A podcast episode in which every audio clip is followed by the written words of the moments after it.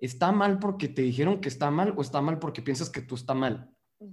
Y es una reflexión crítica que todos tenemos que hacer. Y sea de izquierda a derecha, de donde vayas y a donde apuntes, es algo que pienso todos debemos hacer porque nos ponen un punto de, ok, o me estoy yendo a la peer pressure, o me estoy yendo con el tren, o estoy opinando directamente yo.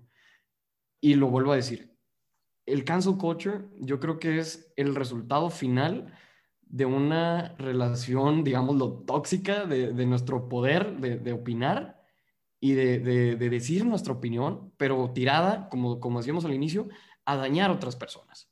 Si bien está justificado, depende de cada caso. Y para que dependa de cada caso, tenemos que analizar cada caso y nunca vamos a terminar. Entonces es algo muy complicado.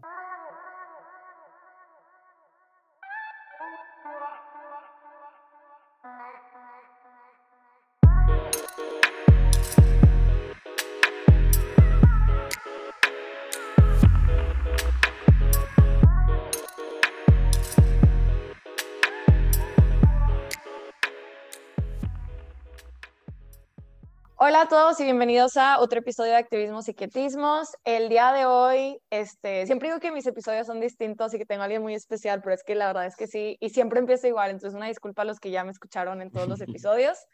Pero el día de hoy el episodio también es especial porque este es el primer episodio en el que hablo con una persona con la que jamás había hablado en persona y que es el primer episodio en el que básicamente estoy conociendo a una persona nueva y a mí algo que me parece extraordinario de los podcasts y de los medios de comunicación y así es que te da la oportunidad de realmente conocer a personas que no conoces y te da como que la excusa perfecta para tener conversaciones que eventualmente así normalmente no tendrías. No es como que conoces una persona en la calle y le dices, ¿sí tú qué opinas sobre tal y tal y tal? Y te pones a charlar.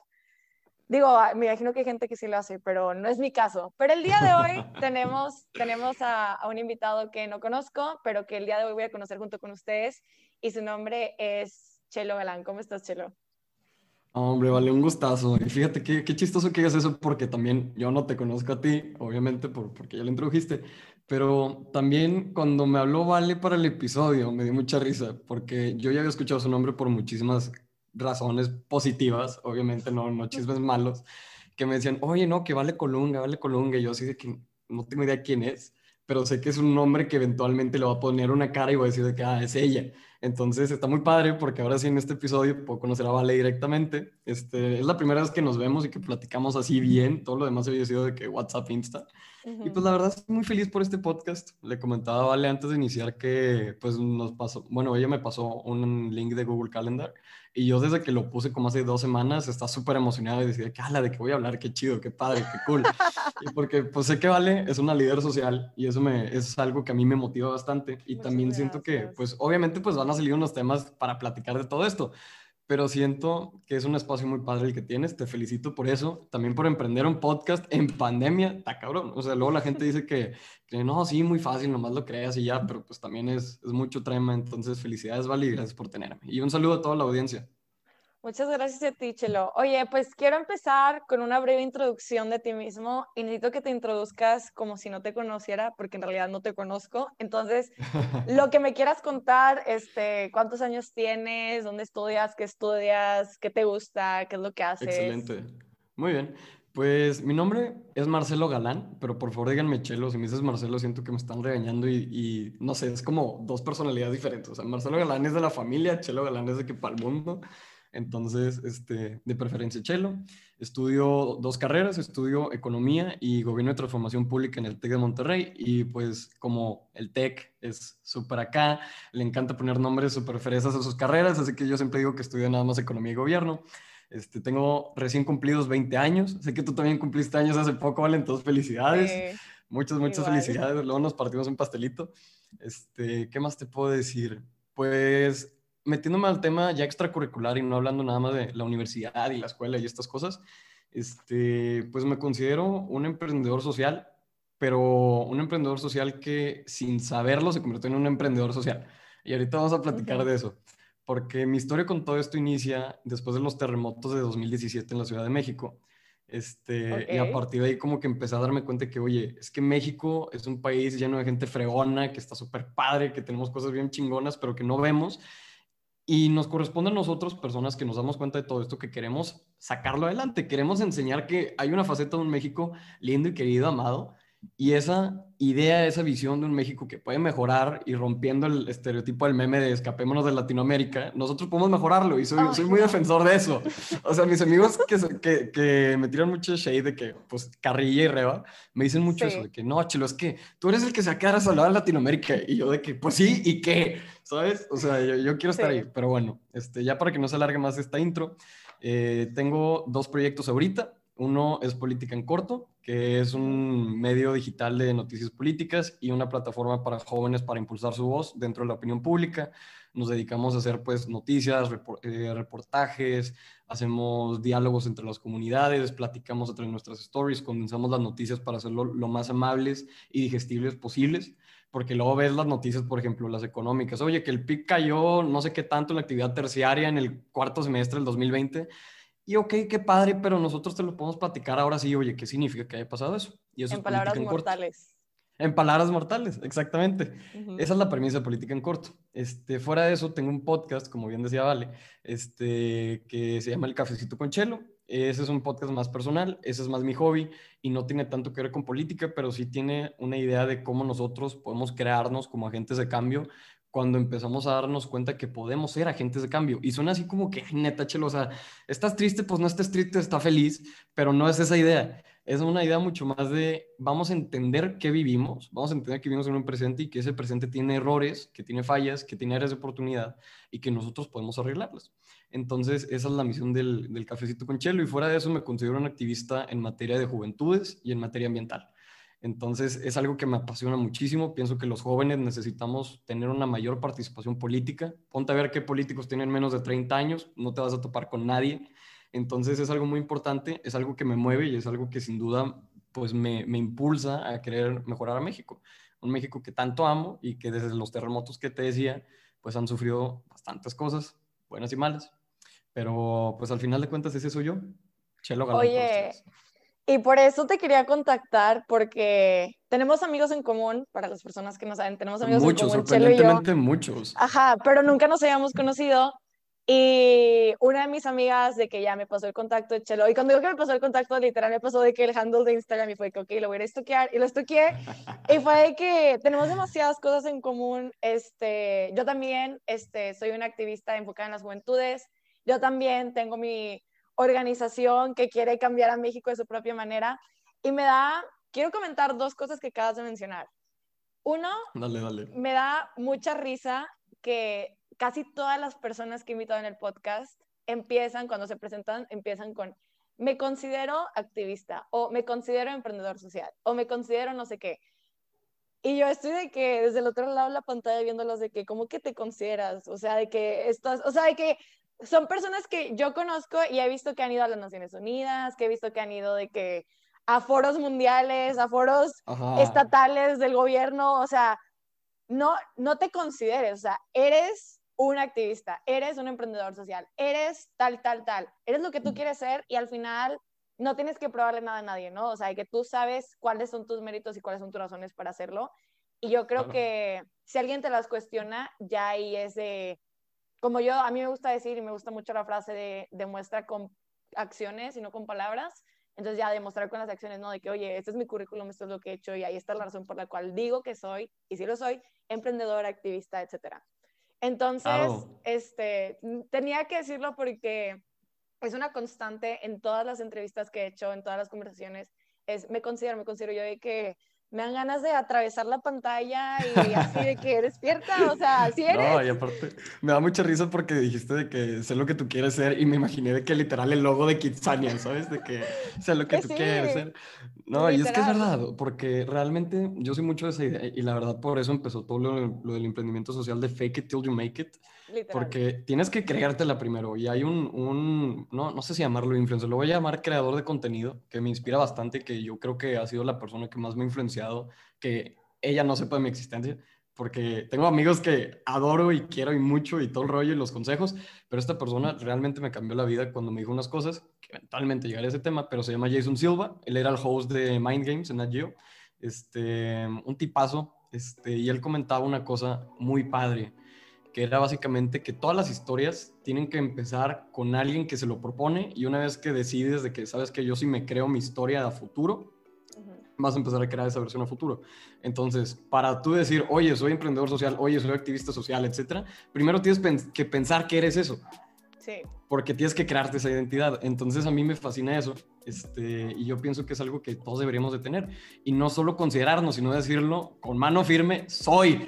Y también va la mano de ser un poquito más bold, más, más fuerte con nuestras secciones de juventudes, porque luego nos minimizamos de, oye, no, este, pues es que tengo solo 19, 20 años no me importa, güey, tú eres un chingón y ya, o sea, tú, tú di lo que eres.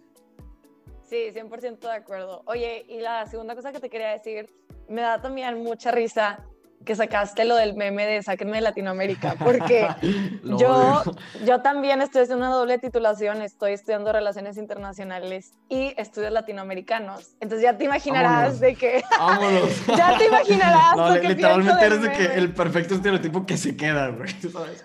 O sea, yo estoy de que igual, de que, o sea, no me enojo. Hay cosas que veo los memes y digo, bueno, sí da risa, de que hay cosas que sí, sí, la neta hay que admitirlo. Da risa a veces burlarte de ti mismo y burlarte de tu situación. Pero hay otras cosas que es de que, a ver, pues es que si nos seguimos burlando de la situación, o sea, a nivel que no tenemos respeto de lo que está, o sea, o sea, llega un nivel en el que la gente no tiene respeto por la situación grave en la que estamos viviendo en los países de Latinoamérica, que es de que, pues, o sea, si nadie se lo va a tomar en serio, pues a qué hora lo vamos a cambiar. Tengo un episodio con mi amiga Elena Branco, que ella es de Brasil y justamente hablamos sobre ese meme y hablamos sobre la identidad de ser latinos. Y pues sí, para las personas que nos escuchan, se los recomiendo, está muy...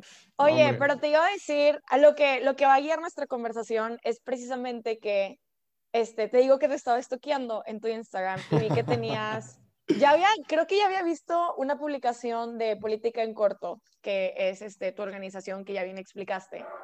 Sí. Y la estaba viendo y luego no sé cómo se dio que ya hice la conexión de que, ah, o sea, este chavo es el mismo de este otra cosa, ya, ya entendí de que es lo mismo.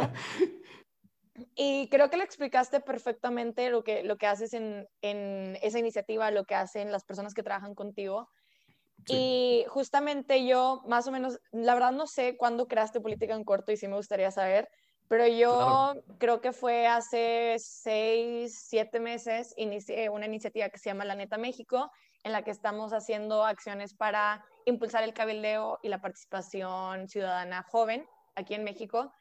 Y este, algo que a mí me llamó la atención precisamente de lo que tú estás haciendo relacionado con lo que yo estoy haciendo es el enfoque que le damos a las juventudes pero también algo muy específico que es la importancia, o bueno, no la importancia, sino como la fragilidad de tener que ser políticamente correcto cuando estás hablando sobre política en el país, ¿no?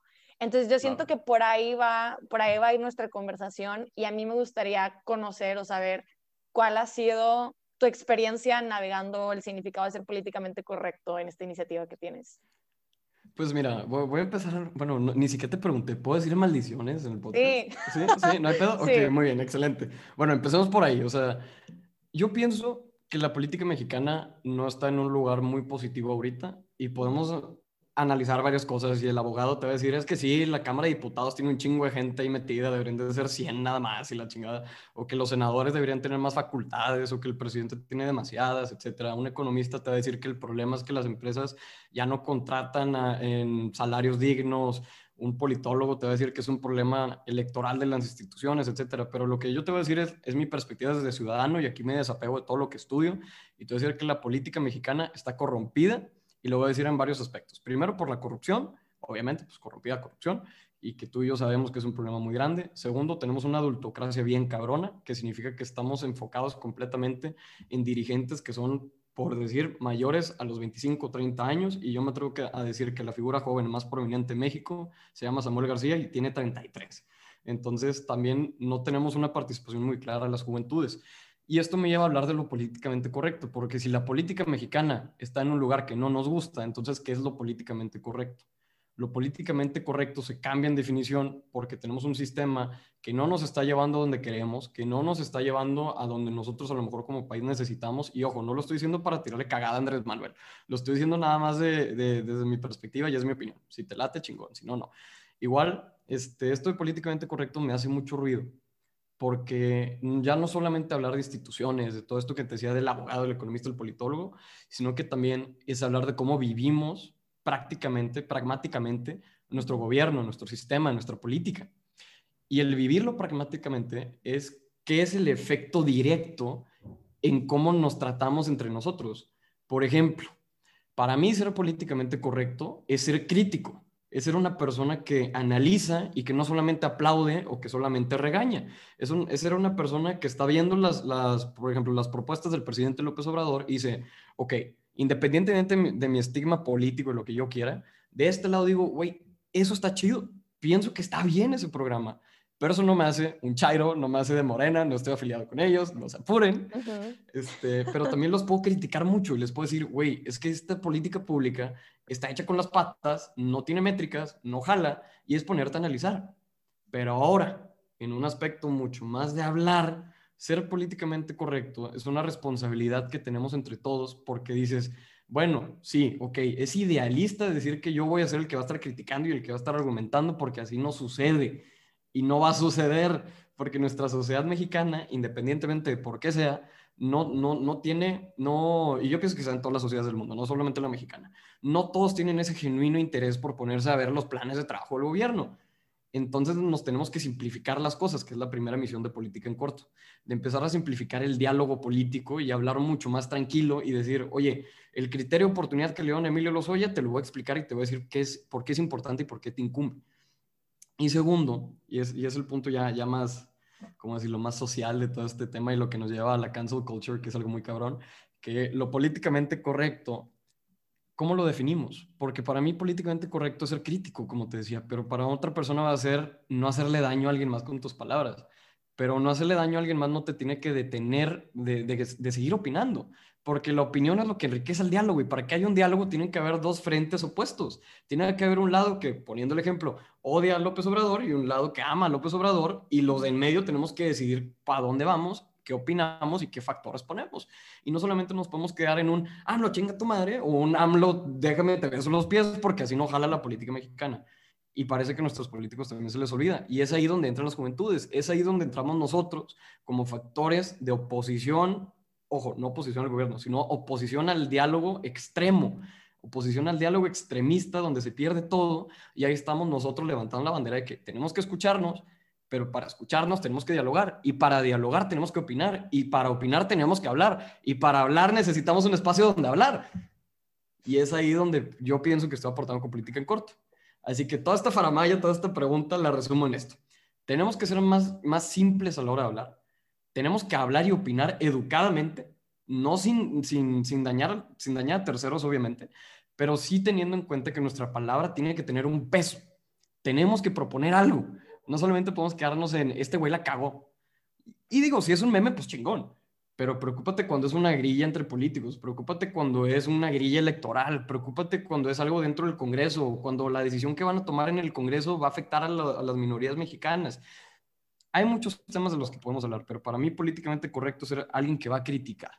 Y políticamente incorrecto sería alguien que simplemente quiere que todos estemos en un plan feliz y que no hayan discusiones y que no hayan debates. Ya. Pues a mí se me hace también muy interesante porque justo antes de la conversación, como que digiriendo lo que, lo que quería platicar contigo, me puse a pensar y siento que también tocaste algo muy importante, que es políticamente correcto. Yo creo que el significado de lo que significa eso va cambiando entre generaciones y sociedades, ¿no? Porque, por ejemplo, mi caso, yo viví un tiempo en Estados Unidos y allá políticamente correcto es una definición muy diferente a la de aquí en México, ¿no? Porque aquí en México este, es muy común que con tu familia o con, este, pues X, o sea, cualquier persona, estás en una conversación y digan algo racista, gordofóbico, homofóbico, o sea, lo que sea. Y lamentablemente, pues en el país en el que vivimos está súper normalizado hacer como hate speech, ¿no? O sea, hablar mal de los demás y hablar sin, hablar con la intención de herir, pues, y sin saber qué es lo que estamos diciendo, sin procesar exactamente qué es lo que estamos diciendo con nuestras palabras. Y en Estados Unidos, si se te ocurre decir algo así, obviamente todos te van a voltear a ver y va a ser de que, o sea, dude, que estás... Ajá, o sea, te dicen de que, dude, de que tienes que reaccionar, eso no es políticamente correcto, ¿no? Entonces sí siento que va cambiando porque aquí, inclusive el simple hecho de lo que decías, ¿no? O sea, nuestros representantes. En Estados Unidos lo que yo he visto y es mi, mi experiencia totalmente, es que, o sea, cuando hablas de los representantes, o sea, sí, hay gente que los critica y dice cosas malas de ellos, pero como que todavía es con respeto, o sea, como que todavía es como que, o sea, me voy a burlar, pero de que también hay límites. Y acá es, o sea, los vas a balconear y les vas a decir hasta lo que se van a morir y a la gente le vale. Sí, y a todos, o sea, a todos. Imagínate, pues hasta el presidente sacó una caricatura de, de Joaquín López Dóriga, eh, haciéndole una burla. O sea, ya se cansó de que fuera hacia él, ahora él lo hace hacia nosotros. Digo, pues también hay, hay, hay límites, pienso, pero pues. Qué cosas. Entonces te hace pensar como, o sea, ¿qué, o sea, ¿qué significa políticamente correcto? Y este, hay algo, hay dos temas que tocaste ahorita que estabas platicando sobre, sobre tu experiencia con políticamente correcto. Y es, una es el lado del idealismo. Mencionas que es como, y me puedes corregir, pero es como idealista de tu parte o idealista de parte de algunas personas pensar que vamos a vivir en un mundo donde todo va a ser políticamente correcto, ¿no? O sea, porque si políticamente correcto es básicamente querer que todos hablemos de la misma manera, pues no, no se puede dar. Sí, o sea, sería básicamente un mundo en el que tú tienes una opinión, te das cuenta que la opinión tuya no es la de los demás y dices, ah, no hay problema. No, no, no, no hay problema. Eso es para mí políticamente incorrecto.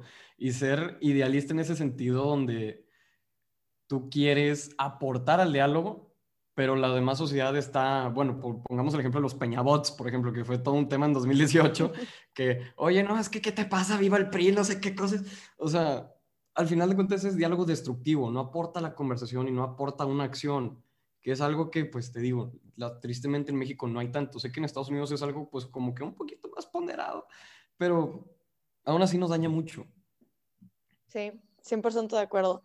Y fíjate que a mí lo que me resonó mucho la palabra idealista es, bueno, ese es un lado del idealismo, ¿no? Que es el lado como inalcanzable. Bueno, al final del día creo que el significado de idealismo es inalcanzable, punto final. Pero... así de simple. Este, sí, así de simple.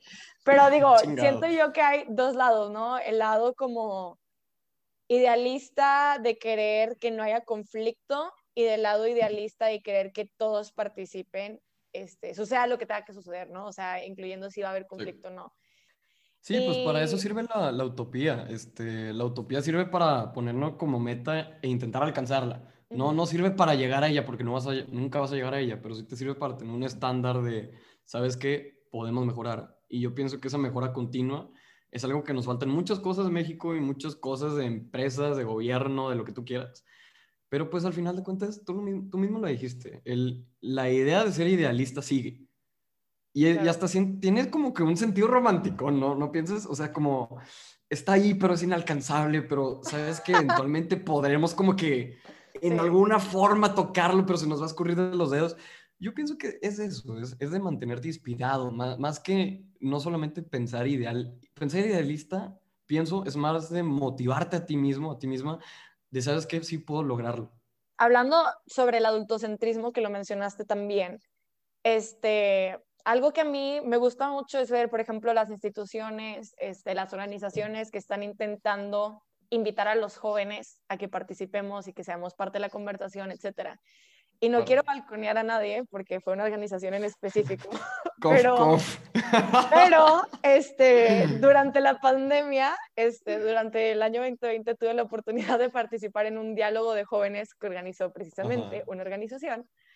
Y estaba súper idealizada la conversación, ¿no? Era de que, o sea, vas a participar en este diálogo ultra oficial, de que con gente joven, de que líder del país. Líderes latinoamericanos, chingón los premios Nobel de la Paz. Sí, o sea, gente así súper fregona, que la verdad sí era, o sea, de que sí me consta que sí era gente súper fregona, pero lo que quiero compartir en, en esta anécdota es que yo me fui súper decepcionada, o sea, neta, súper decepcionada, porque el que, o sea, la organización que lo organizó es una señora organización y, no, o sea, literalmente fue, con decirte que fue una persona de la organización, o sea, estaban como el staff, ¿no? Que organizaba el diálogo virtual y luego estaba una persona de la organización. Y la persona de la organización, yo dije, ah, o sea, súper bien, o sea, la persona de la organización está aquí para, tipo, tomar nota de lo que tenemos que decir los jóvenes, ¿no? Porque básicamente todo el punto de la, del diálogo era decir, ¿qué es lo que está mal en México y qué es lo que queremos que ver, que la organización haga? Y de que sí, súper bien, de que todos desquitándonos, no sé qué.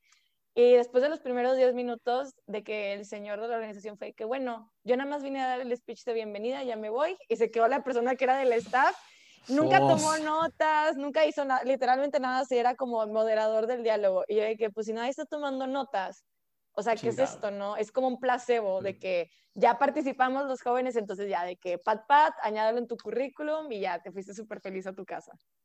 Sí, incluso hasta cierto punto como el, famoso greenwashing, ¿no? Pero no, no sabría cómo ponerlo en, en youth washing, no sé pero hacerte sentir de que no, pues es que esta organización sí incluimos a los jóvenes y a las jóvenes. Entonces, la verdad es que no tenemos espacios de opinión, no tenemos espacios de política, no tenemos casi nada. Y los que hay, como tú bien mencionas, terminan obteniendo un fin, porque eso es algo que me gustaría, y lo voy a platicar súper paréntesis rápido, nos ven, a los jóvenes, los partidos, las instituciones, etcétera, siento que nos ven como un fin, porque nos ven como una forma de acercarse a más jóvenes y agarrar ese voto joven que es súper importante y que va creciendo pero también es una forma muy grande de ellos empezar a plantar una ideología. Y suena súper de que Team Fall Hat, de que no, güey, no mames. Pero es que realmente pienso que es, es muy verídico que los partidos quieren aprovecharse de hasta cierto punto nuestra inocencia de querer ser la persona que brilla, de querer ser la persona que empieza a crear ese cambio. Y tú empiezas a ver, oye, es que tú eras un activista súper chingón ciudadano, de que no sé qué, estás haciendo tales cosas. Y ahorita en este partido, ¿qué has hecho? Yo tengo varios amigos así, amigos y amigas que están trabajando dentro de partidos mexicanos y que dentro de sí su organización juvenil se reduce a ir a eventos, tomarse fotos en trajes y regresarse. Y lo máximo que hacen es una foto con el top del PRI, con el top del PAN y se chingó. ¿Qué más hacen? La verdad, no sé. Y no quiero desquitarme con todos los partidos políticos porque pienso que sí hay algo positivo, algo mínimamente positivo en, en ellos. Pero la participación joven no existe prácticamente. Y los espacios que tenemos, te digo, o nos ven como fines o nos ven, este, perdón, como medios, perdón, como medios, llevo diciendo puros fines, como medios para un fin, o nos ven simplemente como personas que vamos a acaparar a más personas. Y es algo que a mí me molesta muchísimo, que han acercado conmigo, se han acercado a política en corto y nos dicen, oye, quisieras estar en esto. Y la verdad es que también hay que tener mucho temple para decirle que al Chile no, güey. O sea, no, no me gusta tu plataforma, de que no me gusta tu partido, no me gusta lo que haces. Y pues sí, eso es algo muy, que podemos destacar bastante también nuestra participación. Oye, pero regresando a la tangente principal de la conversación y dime, dime. regresando otra vez como al tema de políticamente correcto y ligándolo con el tema de ser joven, y que es algo que aparte mencionaste, este, hay que hablar de la cultura del cancelamiento, del cancel culture, porque es, o sea, es algo súper extraño, de que real, siento que es algo que siento que se dio, o sea, la verdad es que no hay manera de cómo decir que no fuimos nosotros, la verdad, sí, fuimos los centennials, o sea, fue nuestra generación. Lo siento, una disculpa. una disculpa al público. Pero a nuestra defensa, ustedes se chingaron el clima, nosotros nos chingamos la sociedad, es muy diferente. Es distinto, es distinto. vamos, es distinto. Pero sí, o sea, la verdad es que yo sí siento que, que sí, tenemos que asumir la responsabilidad en gran parte. También los millennials tuvieron que ver, pero los centennials fuimos los principales.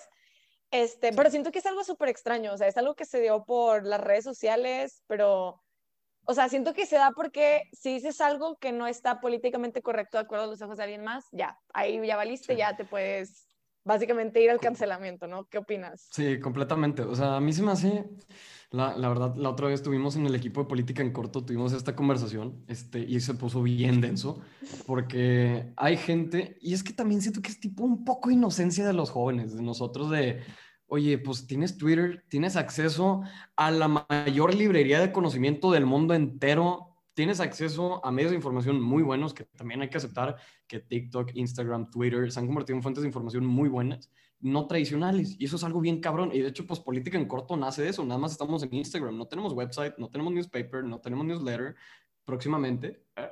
Pero ahorita nada más estamos en Instagram. Y es algo muy cabrón porque la cancel culture, pienso, se manifiesta desde un deseo de querer participar. y de querer sumarse, y lo voy a decir como tal, de sumarse al tren, porque pienso que es algo muy delicado, por ejemplo, ser juzgadores y ser verdugos.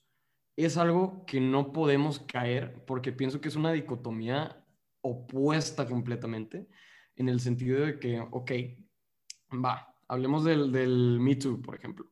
El Me Too yo aplaudo ese movimiento completamente y pienso que ha generado muchas cosas positivas, pero también nos ha levantado varias preguntas éticas que dices, oye, ¿hasta qué punto la sociedad se puede convertir en ese sistema judicial, por decir, en el que yo voy a enjuiciar a alguien, enjuiciar verbalmente, enjuiciar socialmente, no con una sentencia, pero enjuiciar a esta persona?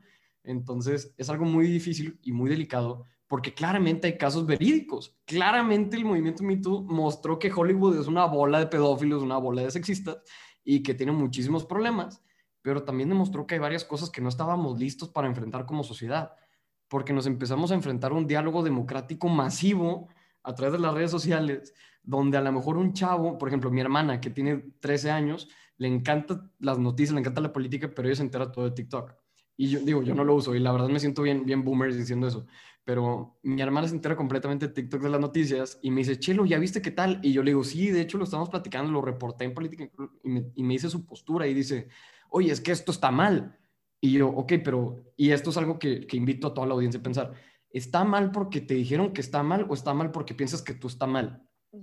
Y es una reflexión crítica que todos tenemos que hacer y sea de izquierda a derecha, de donde vayas y a donde apuntes, es algo que pienso todos debemos hacer porque nos ponen un punto de, ok, o me estoy yendo a la peer pressure, o me estoy yendo con el tren, o estoy opinando directamente yo.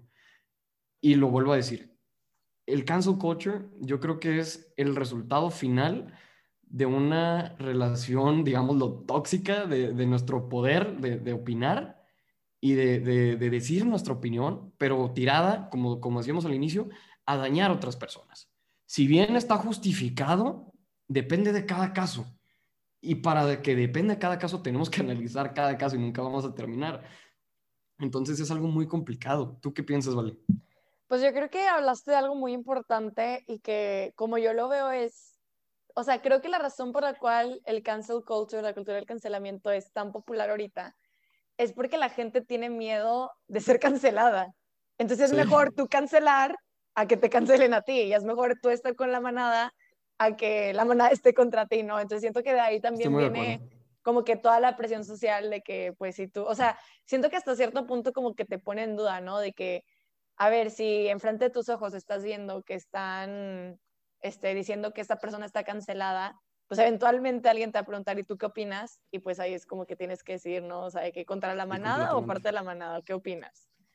Eh, y creo que también lo que mencionas de ser juzgador contra ser verdugo, creo que eso también es muy importante porque siento que, y siento que lo dijiste muy bien en el sentido de que es subjetivo, ¿no? O sea, es caso por caso, es distinto y siento que a veces las personas se lo toman así como y ese es el problema del Internet, es algo, es una bendición, pero al mismo tiempo es una maldición, que tenemos tanto acceso a tanta información que tú puedes llegar a tu, a tu propia conclusión con un estándar completamente distinto con el que llegó a la conclusión otra persona. Y aparte, ¿de dónde te informas? Porque este, en política en corto, en las elecciones de... Este es un ejemplo perfecto. En las elecciones de, de 2021 de Estados, digo, 2020 de Estados Unidos, de Biden y Trump, nos enfrentamos a muchísimo criticismo muchísimo. Porque está bien cabrón. Porque nos están diciendo que estábamos apoyando mucho a Biden. Y la verdad, puedo reconocer que mi tendencia política era favorecer a Biden por un chingo de cosas que no voy a mencionar ahorita. Pero como editor, me tengo que quitar ese sesgo. Y está bien cabrón, lo reconozco, está bien cabrón. Y si en alguna vez se me zafó, pues ni modo. Pero pues publicábamos memes, publicábamos notas, estábamos literalmente en cada post que ponemos es fuente Associated Press, The New York Times, The Washington Post, eh, Wall Street Journal, fuentes renombradas, locales, nacionales del, del, país que estamos revisando. Y nos pasó que un chavo, o, chava, la verdad no sé, porque nos contestó una, una encuesta de retroalimentación, nos puso que éramos ultra tendenciosos al lado demócrata, pero todas las demás personas nos pusieron que habíamos sido este, imparciales. Entonces me sorprendí y dije, ¿cómo es que el 95% de los respondientes de esta encuesta de satisfacción que hicimos dicen que fuimos imparciales, pero esta persona dice que fuimos completamente ladeados? Entonces ahí te queda muy clara la, la, forma en que, ok, tú puedes presentar como medio de información la información más imparcial posible, citando autores, citando la academia, citando los hechos, citando la ciencia, etc. Y es algo que nos, nos puso mucho fuego, porque no solamente fue, esa fue la persona que respondió el Forms, pero también hubieron personas que nos, perdón, que nos hablaban en Insta, nos mandaban DMs y, oye, es que Biden no ha ganado Arizona. Ok, sí, pero según nuestra fuente, que es el Associated Press, que está catalogada como el top dos, top uno de los mejores medios de información internacionales, dice que ya ganó. Entonces yo le creo a la Associated Press. ¿De dónde estás consiguiendo tu, tu información? Entonces, esa tergiversación de, oye, es que, ¿qué está pasando? Puede ser, algo muy peligroso y tiene mucho que ver con la cancel culture, porque luego dices, es que yo me informé de acá y dice que no, pero tú puedes poner, oye, es que el programa de la comida de la ONU, el programa de las Naciones Unidas para tal, tal, tal, tal, dicen que no. Y si no lo logras convencer, pues esa persona ya tiene una idea completamente errónea de lo que tú estás intentando decir, lo cual nos lleva ya más pedos de comunicación y empatía. Pero al final es algo muy denso porque lo vimos en política en corto, lo seguimos viendo. Por ejemplo, cuando hablamos mal del presidente, nos cae, nos cae duro. Cuando hablamos bien del presidente, nos cae duro. Entonces, ¿qué quieren que diga, güey? Porque al final de cuentas, lo de políticamente correcto que yo te decía es criticar, informar, persuadir y hacer pero para ellos su políticamente correcto es que se respeten mis, mis vistas políticas, lo cual pienso que no, no está bien. Y, yo creo que, sí, y sabes que yo creo que, y justo lo googleé, de que no crees que hice un research así de que fregón, no, nada más literal, nada más googleé de que significado del cancel culture y lo que me salía es, y creo que me, o sea, no lo escribí completo, pero decía forma de ostracismo, y eso significa básicamente forma de expulsarte de la sociedad. Y siento que está, o sea, esa es la relación entre ser políticamente correcto y de que tener miedo a ser parte de, o sea, tener miedo a ser cancelado o estar en el cancel culture, porque el miedo es que si no eres lo suficientemente políticamente correcto, te van a expulsar de la sociedad y eso va a ser a través del cancel culture, ¿no? Y está bien cabrón, porque también la cancel culture puede ser como una barrera para opinar porque dices, oye, es que yo pienso que esto está mal, pero la, la, la, masa dice que está bien. Eso no te tiene que detener de opinar, pienso yo, pero ojo, también hay, hay que poner un claro límite en si tu opinión daña a terceros y atenta contra, contra la integridad este, y la salud mental de otras personas y todo, todo lo demás, pienso que ahí checa si estás dando una opinión o checa si estás involucrándote en hate speech. Y que alguien diga, es que yo, yo esté dando mi opinión y ese hate speech está bien cabrón porque la gente no quiere asumir que está insultando o odiando a otras personas. Pero a lo que voy con todo esto es que no podemos tolerar lo intolerable, que es una paradoja muy cabrona. ¿Y qué es lo intolerable? Es algo sumamente subjetivo. Es algo sumamente difícil de definir porque pensemos en, en la palabra justicia la palabra justicia, yo te puedo decir que es la injusticia porque sé que es la ausencia de, justicia, pero defíneme justicia. Está bien cabrón. Me lo puso mi profe de Derecho en segundo semestre y me quedé así, güey, de que, a la madre, ¿qué digo, güey? Entonces, son cosas muy difíciles de definir, pero que todos como que entendemos. Y es hasta ese punto mm, cómo, cómo se manifiesta una conciencia social de esto está bien, esto está mal, contra tu conciencia individual, de yo pienso que esto está bien, esto está mal. Y ahora, a lo que voy con todo esto es que es un, es un argumento para participar. Si piensas que tu opinión puede ser constructiva para el diálogo, date.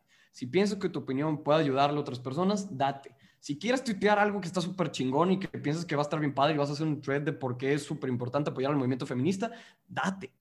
Al final de cuentas, son participaciones que necesitamos. Y si las ponemos en Twitter, yo pienso que tú y yo nos hemos informado de threads de Twitter, hemos visto stories en Insta que dices, ah, cabrón, esto está muy chingón. Son nuevos canales de información, pero también esos canales nos dan la opción de nosotros ser también los escritores, los redactores y los columnistas. Entonces también dices que quiero compartir. Y compartirlo haciendo respetar tu palabra y haciendo escucharla y sobre todo aceptando que si tu opinión es recibida por, de diferente forma, como fue el caso política en corto, pues te van a criticar, te van a decir, pero eso no significa que tú cambias como persona, porque tú sabes quién eres, o bueno, esperaría que sepas quién eres. Entonces, nos deja otro dilema. Cancel culture, cancel culture debe ser una barrera que tenemos. Yo pienso que no. Yo pienso que es más, necesitamos crear diálogo para quitar la cancel culture. Sí, o sea, es como un atentado a la libertad de expresión, básicamente, ¿no? O sea, es como este atentado. No, no lo podría decir mejor. Ajá, es un atentado de que puedes decir lo que quieras mientras esté dentro de los límites establecidos que yo establecí. ¿Y quién es ese yo, no? O sea, que al final es un yo colectivo de personas que al final del día pueden ser usuarios en Twitter o personas que a lo mejor son bots o digo, no sabemos, no sabemos quiénes son. Luego te metes al perfil, nomás ves que sigue a un güey y se chingó y ya sabes, bueno, ya. Y me da mucha risa porque luego te peleas con bots y es así como que, güey, qué pedo, no, no, no sé qué está haciendo con mi vida, pero pues tú sigue adelante, tú opina. Sí, sí, 100%. Oye, y también te iba a comentar de... Dime, dime. Ligado al cancel culture está el tema de dar segundas oportunidades. Porque mira, yo la verdad nunca, de que nunca le había puesto atención al cancel culture, jamás. Porque a mí se me hacía algo muy, o sea, no sé cómo ponerlo, pero a mí se me hacía como algo muy tonto, ¿no? Porque yo decía que, ay, o sea, es como una porción muy pequeña del internet que piensa que pueden cancelar a un ser humano. O sea, eso no, o sea, en mi mente está que eso no es posible. Pero luego cuando salió, y aquí me voy a meter a drama de YouTube, cuando salió el tema de oh Jeffrey, no sé si era Jeffrey Stars, James Charles, era James Charles. Cuando salió el tema de James Charles, que no te puedo contar el chisme porque no me lo sé bien, pero solo sé que lo cancelaron yo estaba de que, ¿qué está sucediendo? O sea, este era un vato que en YouTube tenía de que millones de seguidores y en dos días tenía como 5 millones menos. Y es de que como 5 millones de personas se pusieron de acuerdo para quitar, o sea, para darle, o sea, dejarle dar follow. Eso se me hace cañón. Y ahí es cuando algo hizo clic en mí y dije, no, o sea, de que no es una sección pequeña del Internet, o sea, hay mucha gente del Internet que en realidad está decidiendo, tomando la decisión, quién merece y quién no merece una segunda oportunidad para aprender y ser mejor. Porque lo que le estaban diciendo a este vato era básicamente que tú cometiste un error y este error fue X, Y, Z, porque la verdad no me sé bien el chisme. No, ni yo. Pero fue, pero fue de que cometiste este error y ya, perdiste mi confianza total y no te la voy a volver a dar. Que siento yo que entra como el tema subjetivo que decíamos que, o sea, ¿cómo vamos a juzgar a una persona, no? Estoy de acuerdo que hay crímenes que son crímenes, eso es lo que son y eso es lo que tienen que ser, tienen que ir a la justicia y cosas que cada persona puede decir si los perdona o no. Este, pero también hay otras cosas que dices de que, o sea, fue un drama de YouTube que te digo, no me lo sé bien, pero dices de que, o sea, nivel atentar contra básicamente la salud mental de la persona, o sea, nivel atentar contra el, la capital social de la persona, digo, ahí siento que yo lo pondría en duda.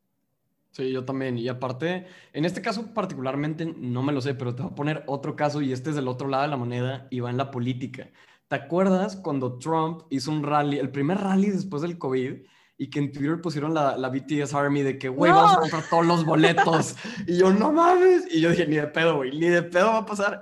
Y ahí están, güey, se compraron literal la mitad del estadio solamente para impedir que, que, Donald Trump tuviera su audiencia. Y otra vez digo, yo apoyaba a Biden, la verdad pero también reconozco que, ay, güey, o sea... Sí, o sea, de sentir muy feo. Sí, o sea, digo, no, no por hacerle de que, ay, Trump, pobrecito, güey, no, pues no, pero para decir que no mames, o sea, es, es una opinión política y aquí otra vez es una pregunta muy cabrona.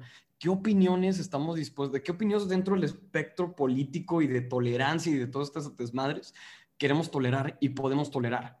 Porque esto del, del, BTS Army, yo sé que nació como un meme y a lo mejor es los, bueno, las juventudes arrasaron con, con Donald Trump, o sea, el, voto joven en Estados Unidos, no me acuerdo cuál, fue la estadística, pero creo que fue de 3 de cada 4 estadounidenses jóvenes menores a 20, 25 años, no me acuerdo, votaron por Joe Biden. Entonces, o tan solo, eso mucho. Sí, o tan solo en el caso de Texas, que Texas ha sido republicano desde, creo que Jimmy Carter, o desde, bueno, en fin, desde hace mucho tiempo, casi se convierten, sí, casi se convierten en demócratas, y eso es de que intenso para, para Texas, que es un estado. ojo, el voto joven, voto joven. Es el voto joven, sí, 100%. el voto joven. Oye, pero yo, o sea, siento que, y ahí lo tocaste súper bien. Por ejemplo, Trump es una persona que yo, o sea, y me quiero ahorrar las palabras, o sea, no le quiero dedicar tanto a este hombre de que nomás no me llevo con su, nomás no me llevo con su no. No nos llevamos a Trump, no nos Sí, no, no lo, no lo apoyamos, no me llevo bien con él, de que no, no, comparto sus ideas. Oye, pero sí, o sea, a mí sí se movió, se me movió el corazón ver que el pobre hombre poniendo de que listo para mañana un millón de personas en mi, en mi campaña política y llegó y no había nadie. Y digo, una parte de mí está de que, bueno, bien merecido, porque la verdad ya se, la había, se, había pasado. Sí, sí, sí, se lo merece, desde nuestro punto subjetivo. Ajá, desde un punto de vista, yo estaba de que, bueno, está bien, pero desde el otro lado fue que, oye, o sea, si esto es lo que hicieron con esta persona, ¿qué es lo que no puede hacer la gente para cancelar a alguien o para, pues básicamente cancelar como el capital social que tiene una persona, ¿no? Que siento que eso es lo principal que está en juego con la cultura de cancelamiento. O sea, tú puedes seguir con tu vida, pero al final lo que te cancelaron es la manera en la que te ven las personas, ¿no? No, y aparte, aquí me voy a poner un poquito más así como desde mi punto de vista de científico social, ¿no? Pero incluso yo pienso que una democracia sana tiene que tener estos roces. Si no, es como la competencia en la economía. Tiene que haber competencia para que todos mejoremos. Y en la política, definitivamente tiene que haber también competencia para que todos mejoremos. Pero para que haya esa competencia, tiene que haber competidores. Entonces, es por eso que es sumamente importante también reconocer que a lo mejor lo que pasó en, ese rally de Donald Trump, que no me acuerdo dónde fue, pero sí me acuerdo de ver el estadio completamente vacío en la parte de arriba y decir, ay cabrón, o sea, ¿hasta qué punto tenemos que, hacer estas acciones o debemos hacer estas acciones en primer lugar? Porque no solamente fue cancelar a Trump, fue cancelar una comunidad, fue cancelar la, la participación de una comunidad que sí quería ir. Y eso fue por chingar. Y no, no fue por, no, no fue por, por, ay, sí, déjame lo compro y voy. Pues no, güey. Lo, lo compraron para fregar. Lo cual está cañón. Y fue un movimiento de campaña muy denso. Pero no, otra vez nos, nos levanta muchas preguntas. ¿Qué pasa si esto, qué hubiera pasado con Biden, por ejemplo? Si esto hubiera sucedido dentro de su campaña. No, por la razón que sea lo que hubiera pasado, ya yo hubieras visto en The New York Times, en The New Yorker, en The Economist, artículos que dirían de que latento contra la democracia. Claro. Te lo opuesto. Porque es algo muy cabrón. Es algo muy, muy, muy cañón silenciar a alguien. Más que cancelarlo, me atrevo a decir silenciar. Porque atentas contra ese free speech que decíamos. Y que es la base. Yo pienso que el free speech, el derecho a asamblea y aparte todos los derechos sociales y todo lo que le quieras meter, son la cornerstone, la piedra angular de las democracias funcionales. Y es por eso que tenemos que tener estos roces entre oposición. Y es por eso que a lo mejor también en México, poniendo este caso y ya cerrando este, este súper mega largo paréntesis, es por eso que también en México pienso que estamos muy, muy paralizados en el aspecto político, porque tenemos a Morena, que controla prácticamente el Congreso, este, con, el, con la Cámara de Diputados y el Senado y el presidente, pero la oposición, ¿qué está haciendo? La oposición literalmente se está rompiendo ideológicamente, no está haciendo nada, no están aportando el diálogo, lo único que están diciendo es que es que me hubieras dado más dinero, es que me hubieras dado esto, no es que no sé qué, pero ¿qué construye? Pues prácticamente nada. Y como nos reducimos de prácticamente tener 10 partidos políticos a un Morena contra todos los demás, pues perdimos ese diálogo. Y eso es el efecto práctico de cómo, no, no la cancel culture, pero cómo empezar a silenciar a esas personas, empezar a darnos cuenta que tenemos que proponer más que criticarnos, eso es lo que nos llevó a este punto, desde mi punto de vista.